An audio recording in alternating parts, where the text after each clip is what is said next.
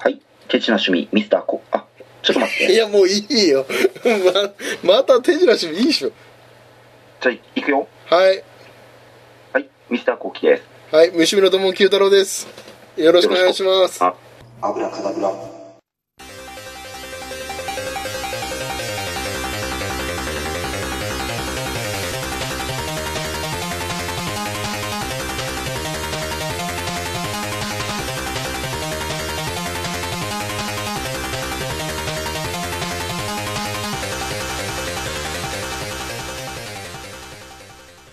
やっぱ音が途切れてますねうん。今今日あれじゃない、ね、あれのせいじゃない太陽フレアのせいじゃないいや、かもしんないんだよね。ねえまさかこの映画をやろうと言ってる今日にまさかの太陽フレアねえまさかだよね、このタイミングしで。かもねオーロラだからねそう、北海道でオーロラ見れるかもしれないっていう ね。いやこの都合のいい感じうん。いなんか狙った感はないんだけどさや、ほんと偶然なんだよね、これ ね。まあねこのタイトル言うのが恥ずかしいぐらいだけどうん。はい今回のタイトルは何ですかオーロラの彼方へ。いいよあ、オーロラの彼方に。え2なのこれかなたえじゃないの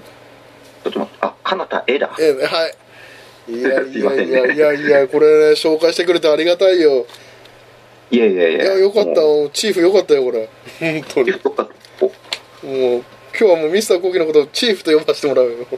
や、もう、ややばいめてくれ。いやでもこうやってさなんか本当調子が悪いと本当に無線機で話してる感覚がするんだよねほんとそうだよね。ねえだからスカイプとかそうだよね無無線機のイメージだよねうん。うんどっちかっていうとそうなんだよね。なんかだからすげえなんか、今、うちらも本当オーロラの彼方そうだねだよね。そうだねこのタイミングで今話してるけどもうちゃんとチーフに届いてるかどうかねこれねいやーこの映画はねまあ本当にねなんか紹介してくれないと多分見なかった映画なんだけどうん。いやー見てよかったですよあれ、前に見たことあいるやゼロですこれは見たことなかったですおー、よかった。そしたら。あこれはねこれ出会わないと見なかった映画でもあるしうん。タイトルにやっぱりねなんか名前はねこれすごい有名だったけどさうん。もしかしたらなんか想像と違う作品だったのでうん。うんすごい楽しめましたあー、よかった。ミステリそーミしステリーでしたねたら。ありがとうございます。それもちゃんともう前回の引き続きタイムスリップというか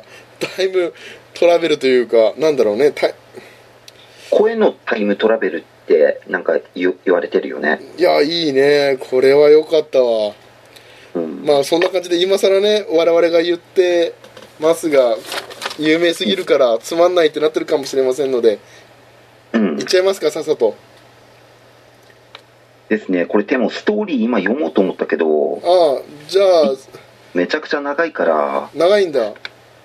ちょっとアマゾンの方を開くね。はい、あお願いしますはい、えーこの番組はカナルの町小樽から映画の話を中心にお送りする温厚知新ラジオですとはいあれはいその間にどうでしょうつながつながったかなちょっと待って、今開けて、おう、んなんかちょっとオーロラが見えなくなってきたからちょっと電波が悪くなっちゃうねね。よよし、いそしたら、はいお願いしますアマゾンの内容紹介を読まさせてもらいます。はい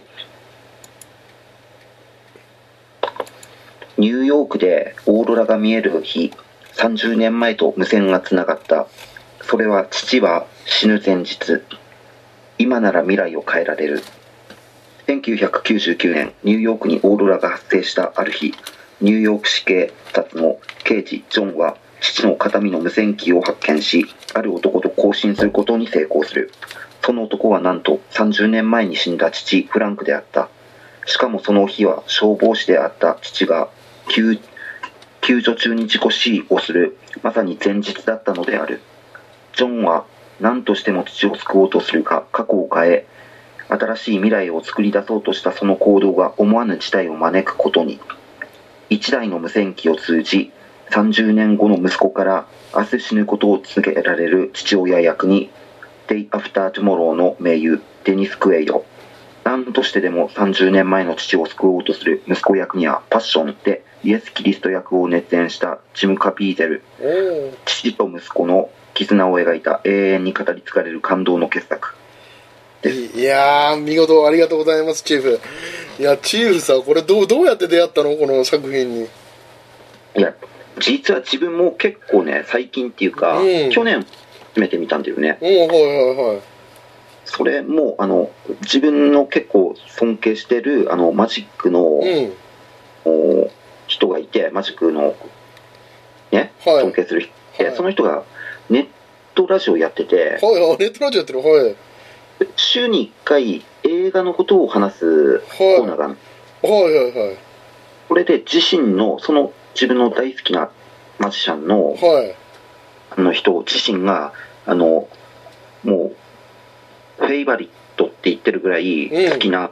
作品の一つに、オーロラの彼方へを言ってたんだよね。あの前に言ってたあのえチェイスとかを教えてくれた人とはまた違うのあの人とはまた違う。あ違う人なんだう、うんんその人は今基本的にあのアメリカうんを滞在してて今日本に来てるんだけど、はいはいちょっとうんまあそういう人なんだよねほーでもすじゃったらさ我々もその人の映画参考にやればいいんじゃないのいや結構だから自分はね、うん使わせてもらってるよその人がおすすめしてる映画とあかそういうネタ元があったんだねうんただその人結構毒舌でおうおす映画とはい本当にこれはダメだったっていう作品も毒舌で言うから、おおラジオで言ってんだうんはいで本当にダメだってやつは見てないんだけど自分は一応いいのはねたまに拾ってねいはいうんこっちの番組の方で話させてもらってる時もある知らなかったチーフがそんなことしてるとはその呼び方やめて くれいやいやでもチーフがねこれ探してくれてないと僕見なかったからさまあ今回ねこの映画のねまあまあ話ちょっと進みますがはいこのね重要なポイントのこのナイチンゲール殺人事件あもうそこ行っちゃういいやこれがあってこそだよねこの映画やだからこの映画大きく2つに分かれてるっていうか前編前半と後半で大きく変わるよね、いやこれうんいいよねこの香り君の名のなんか近い感じも感じるしさああなるほどね僕はなんかき見てこの映画見て君の名はもしかしてこれをなんかインスパイアされたんじゃないかなって思うぐらい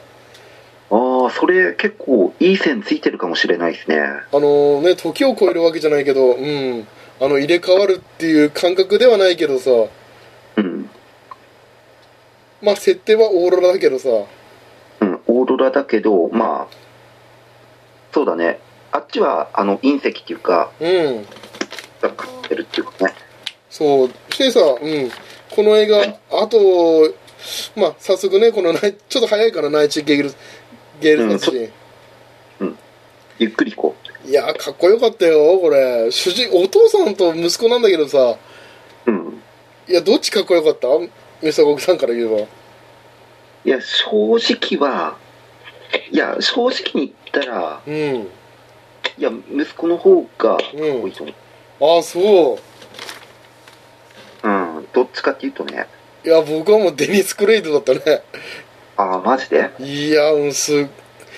やもうデニス・クレイドパートの方か過去パートうん。いやこれまあつ1969年と99年ってさねうんこれね別々でストーリーは動いてるけどまあ同時進行で動いてはいるんだけどさうん。いやこの驚きはちょっと大きかったよね一個一個この「バック・トゥ・ザ・フューチャーも」うんもうまあ影響も受けてんだろうなこの映画はって思いながら写真とか見ながらねうん。新聞とかねまた出たからね新聞新聞あの、 やっぱり出るよね、そういうのね。 新聞変わるからねえこの映画のあと好きなところはさ要はちょっと過去を変えることによってあのいつの間にかそのしあのなんだ事件このナイチンゲール殺人についてもその事件のさ名あの事件簿の殺人の記録がちょっとずつ減っていくっていうのがさ、うん。あれも良かったよなんか、だから、バタフライエフェクトも入ってんだよなね。うん入ってた蝶々は出てこなかったけど良かったよ ね。なんかあの、なんだろうね。時を超えて、なんかさ、うんま、さ声だけでしかさうん合ってないけどさ、そうだねね協力してなんか物事を解決していったりするっていうそうだね方式とあと過去にね例えばデニス・クエイドがはい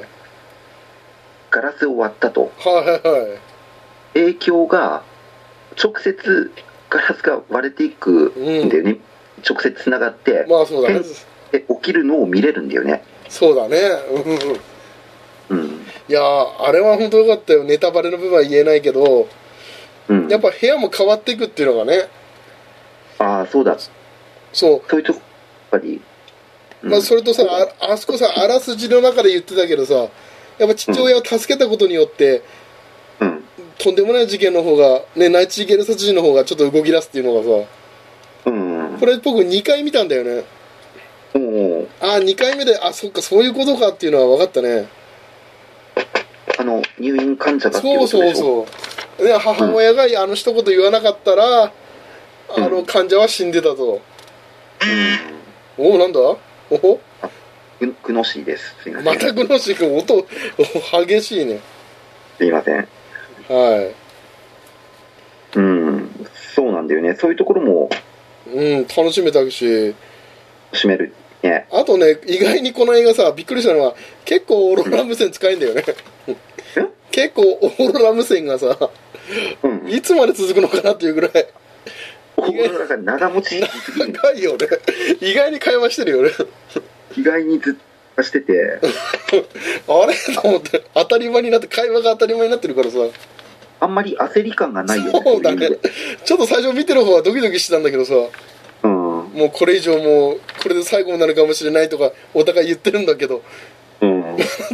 ね、会話してるしさ、次の日も。うんチーフ元気かっていう感じで、 そうなんだよね意外になんか長持 ち、オーロラが長いんだよね。 あーそそれはやっぱり感じた次元も、まあそれは面白かったけどね、うん、うんうんあとこのね未来の方の主人公がさうん、あの2つの記憶をもなんかね過去を変えることによって自分はなんかその過去を変えたことによってな複数の記憶が芽生えていくうん、そこがこの映画のすごい面白いところだと思うんだよねどっちの人生も味わってるみたいな感じになってさうん、ねそううんだから本当は今まで生きてな中で父は死んでたけどうん過去を変えたことで父親が生きてるバージョンの記憶もそう同時にできて書き換えられてねで前の記憶も残ってるからそうそうそう二つうん経験してるんだよねうん、ちなみに、まあ、過去のお父さんは消防士で主人公でもある未来の子供はチーフは警官うんですね、こそうのです関ね係性も良かったんだよねその消防士と警察官っていう、まあ、警察官が消防士をしねちょっとりうん使ってっていう感じのもさ流れもうんなんか理にかなってるかなっていうぐらいお父さんがめちゃくちゃ頑張ってたからさうん確かにねこれこの理由がさすごいのあのさいやこの面白かったのがデニス・クレイダーお父さんがさ、うんいやいやね過去を変えてしまう、ね、父親が生きてることによって息子はさ、やあーは今度は母親が死んじゃうってことになったでしょうんその時にさ父親にさ「助けろよ」って言うでしょうん あんたがやるしかないよぐらいって言うけどさ父親はできないよそんなの俺な俺にただの消防士だよって言った後に主人公はさガッツだよとかさ あの父さんガッツだって言ってたじゃん となんかその無理やり感 無理やり父親にやらせる感父親もさもう渋々その殺人鬼をさ探索夜探索することになってさ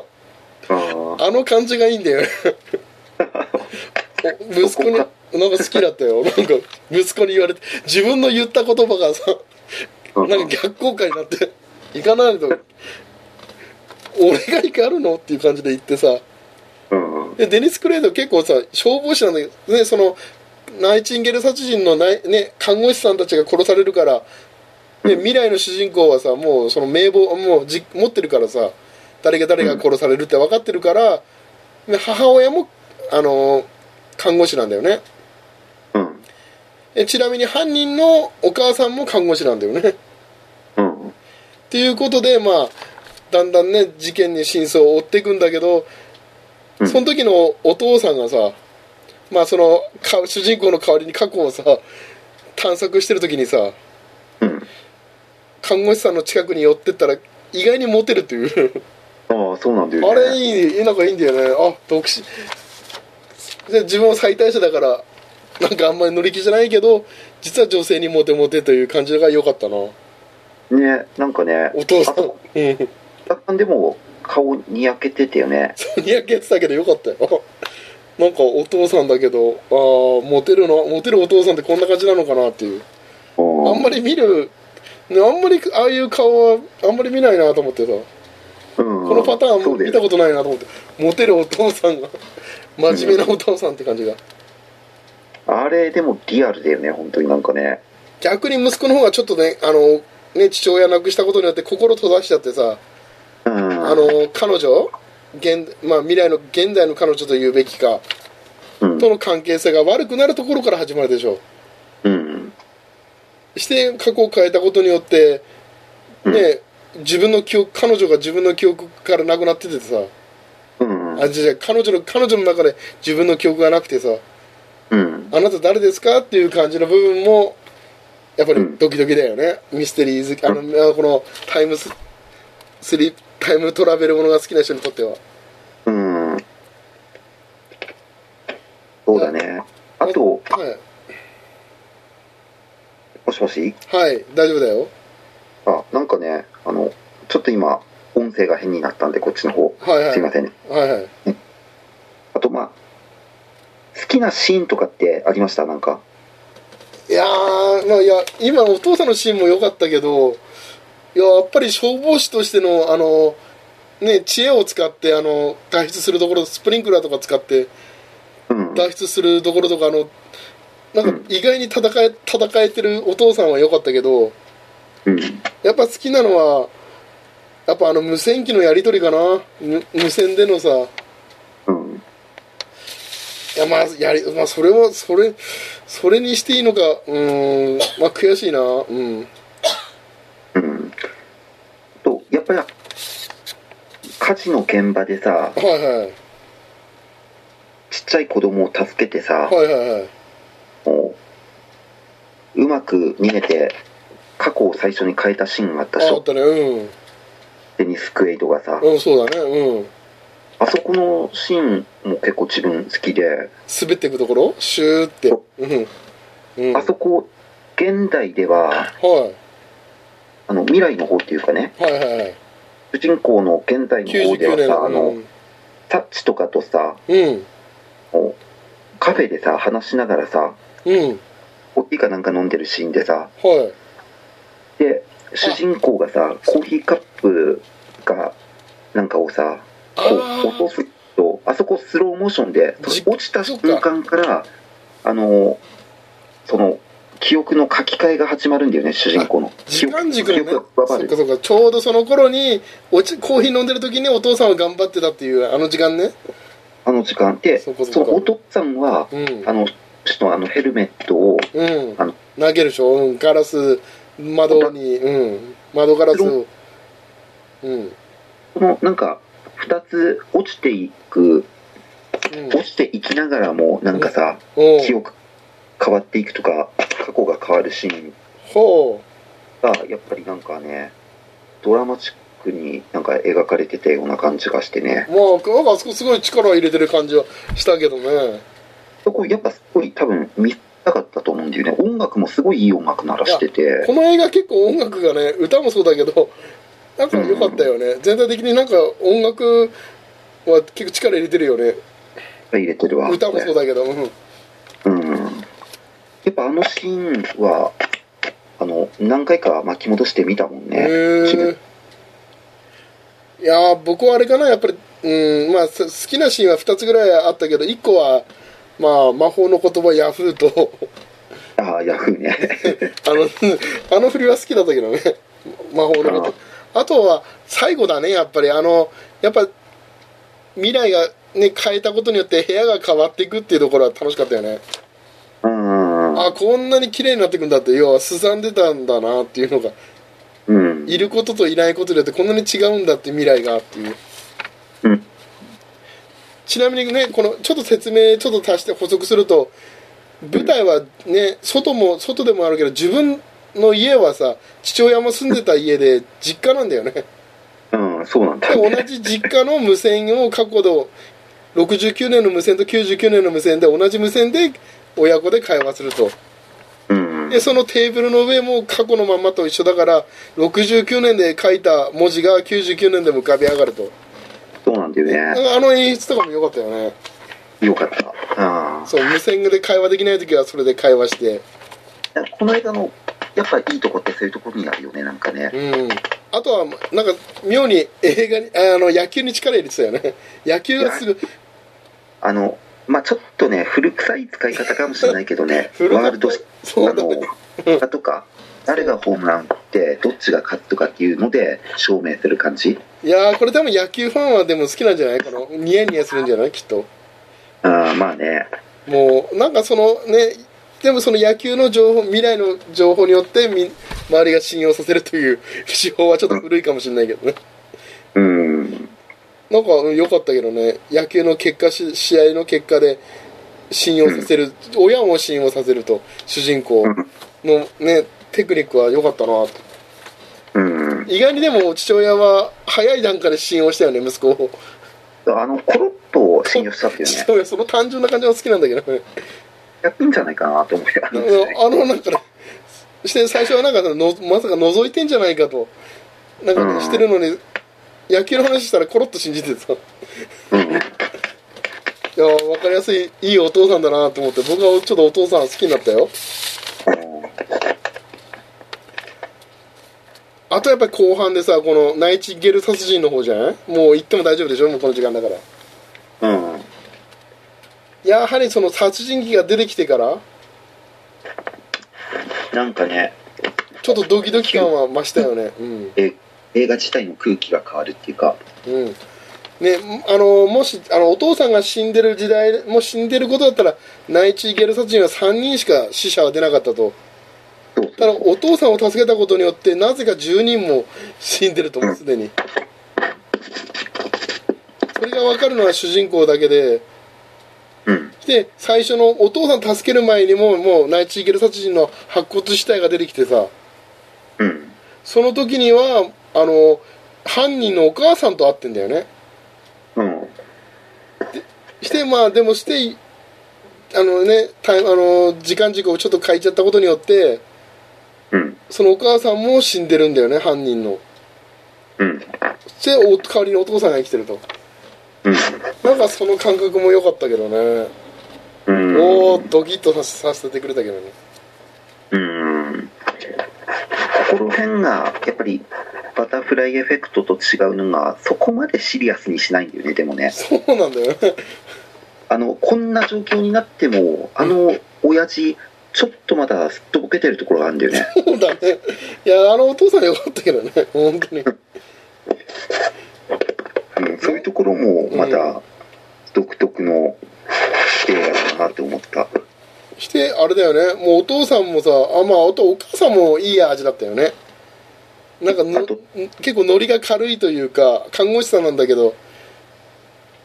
えどどっちの方のいやいやか過去うん過去のお父さんあのー自分のいや自分のチーフのお父さんね うんチーフのお父さんのお母さんね母親ね奥さんねうん看護師のうんもうその扱いそのなんだろうあの無線機で会話してる時もすんなり入ってきこれ来てさうんなんだろうね会話に入っていく感じとかあとなんだろうねその夫婦とのやり取りの会話とかも生々しいんだけどなんか気を使ってて優しい人なんだなっていうのは感じだねいい奥さんだなって感じだねうんあの本当理想的なねそうだねこういう人が欲しいなって感じの。うんまあしてあのね第一の殺人と第二の殺人うんやっぱ第二の殺人の時はちょっとびっくりしたけどねあの容疑者を追ってさうん帰り討ちに会ってさうんまあ、それがきっかけでねあの指紋という技をつ財布の指紋っていう技を使うんだけどさねだからこの映画のいいとこのポイントがそこで出てくんでねまたねえこれいいよねこれで犯人は誰かっていうのを未来では探せるけどかあの99年では探せるけど69年ではまだその技術がないっていううんだったらどうすればいいっていうそうなんでねそこでまたトンチ使って、うんあのねいやあれもいいアイデアだったなぁそそういうなんか協力の仕方とかがすごいいいよね声だけなんだけどそう声だけなんだよね声けいやだからさこの2人はてお父さんはなんだかんだでさまあそのさか火事には助かるけど今度はまた違うことで死ぬとまあね そういうのが次々出てきてさそして母親も死ぬとうん全員を助けて全部をなんか解決しようとしてさうんあのさよくあるてねこのタイムトラベルもののルールでね未来過去は変えちゃいけないとかあるけどさこの映画それ破ってるよね破っててしかもハッピーエンドに持っていくからね 強あ引のにこのハッピーエンドもすごいハッピーエンドだよねこんな理想的なハッピーエンドないよねそうドストライクのハッピーエンドだよもうえこれでいいやって思っちゃうよね見てる方ももうねこれしかないよねハッピーエンドはこれが一番でこれ以上のハッピーエンドはないしさうんすげえな最後のあの野球のシーンと思ったけどラストな野球のシーンでねゴードの車におお当たってまあでもヤフーだからねお金もねうんでの地味だけどあの主人公の彼女あも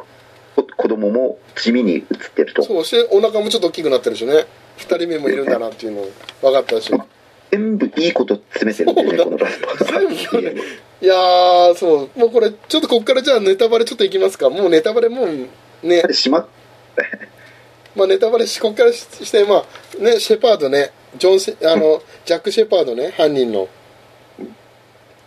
いやーこの年を99年のジャック・シェパードもかっこよかったし69年のジャップシェジャック・シェパードもかっこよかったんだよね両方かっこいいよねなんかあじあの人に若干似てないクリストファー・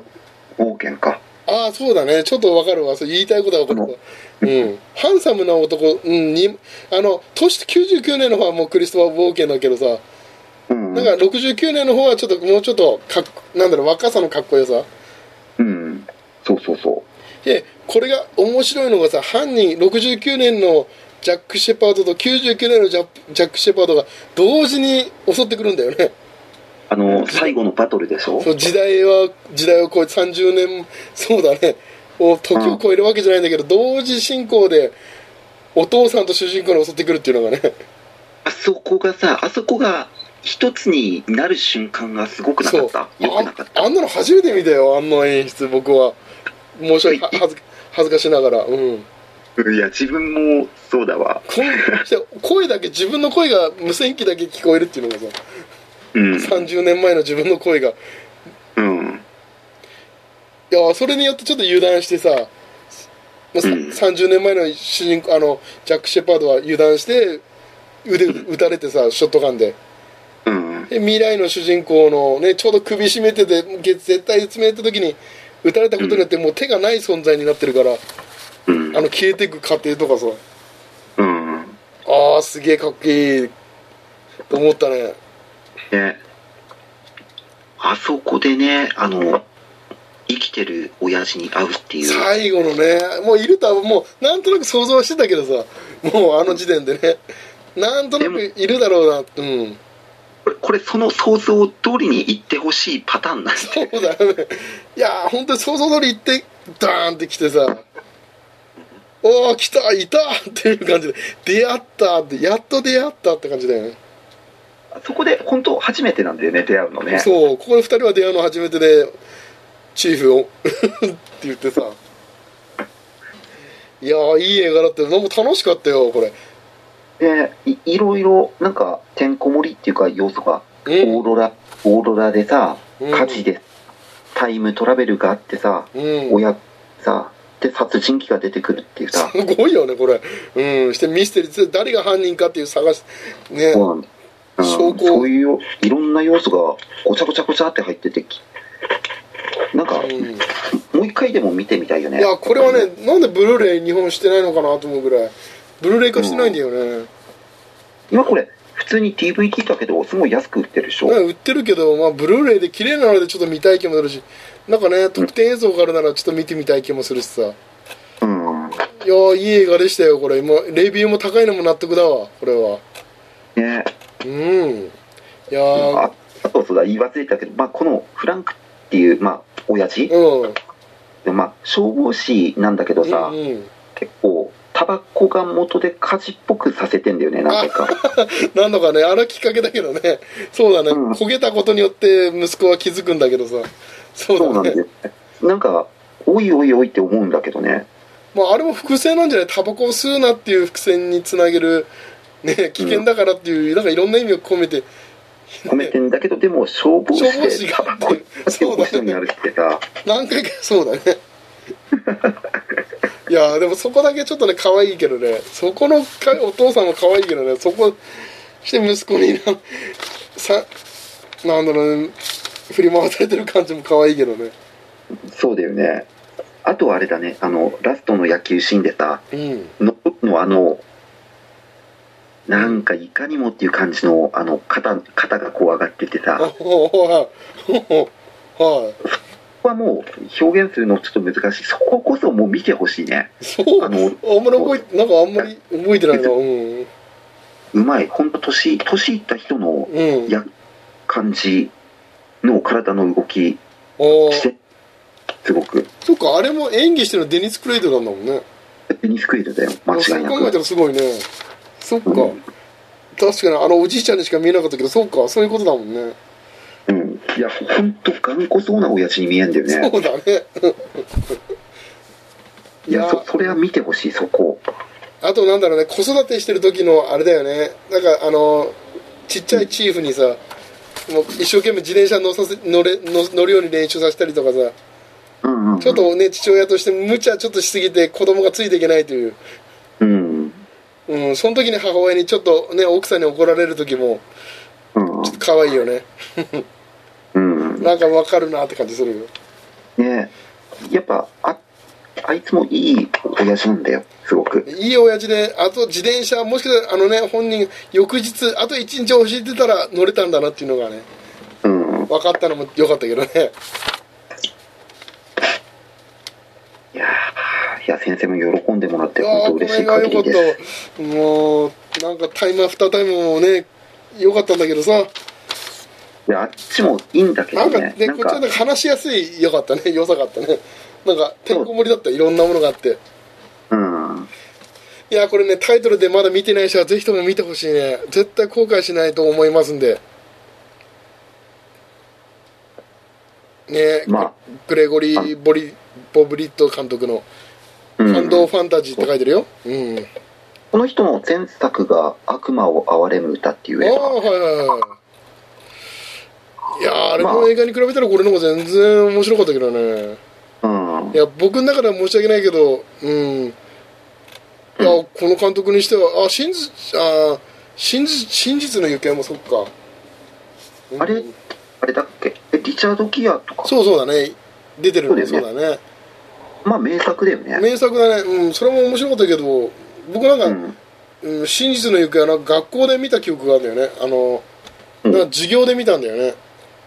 えー、これでなんか要は考えると要は社会ん社会主義じゃないけどこれでなんか、うん社会学の勉強の時なんか見た記憶あるけど、えー、うん、そういうのあったよそういう授業が真実の行方で勉強したよああそうなんだそうだよ確かこれ KKK とか出るやつだよねこれ、いやーそうだっけもう忘れちゃったんだようん、多ね分そんなような話だったと思う、うん、なんかそれでね社会学の勉強をそれでなんかした記憶があるわうんでまあそんな記憶も監督にはまあお世話になってるとそうだねいやでもチーフありがとう本当に今ああその呼び方はやめなさ い日なんチーフ応答してくれよいや本当でもこのオーロラの日にねちょっとちょっとつながってよかったよ太陽フレアの日に、うんまあ本当あの全然ゴードの話出てこなかったでなんもねそ そうだねゴードのあれあれって何おお音あの何ぎ何あのゴードはどういう役なの息子兄弟じゃないでしょそれん謎でしょそれねなんかあれもお引き取られた子供なのかうんなんかなゴード謎だよねもう仲いい家族の子供なのかうんなんかよくわかん1ねわかんないあれなんだろう結局結局最後までわかんなかったなわかんなかったよねうんしてあ普通のに最後ねうん野球の試合であ すのごいそれだけでしょあと写真にも一緒に写ってるしさうんなんかねゴードの存在はちょっとゴードの息子もさ最初の人生の時出てきたからさようん、そうだよくね。似てよるくわかんないよね、コードって何者なのか が。おやもしかしたらなんかこれもね分かる人にはちょっと分かるのかなね、うん、まあそれもちょっと聞きたいところですが、まあ、そろそろちょっとお時間なので、はい。まあ、かなり映画事変は今回この辺にしましょうかはい。はいそれでは次はどんな映画をやりますかということでまあね いや一応こう次僕がちょおすすめした映画だからちょっと期待はできないかもしれませんが開きとさせていただきたいと思います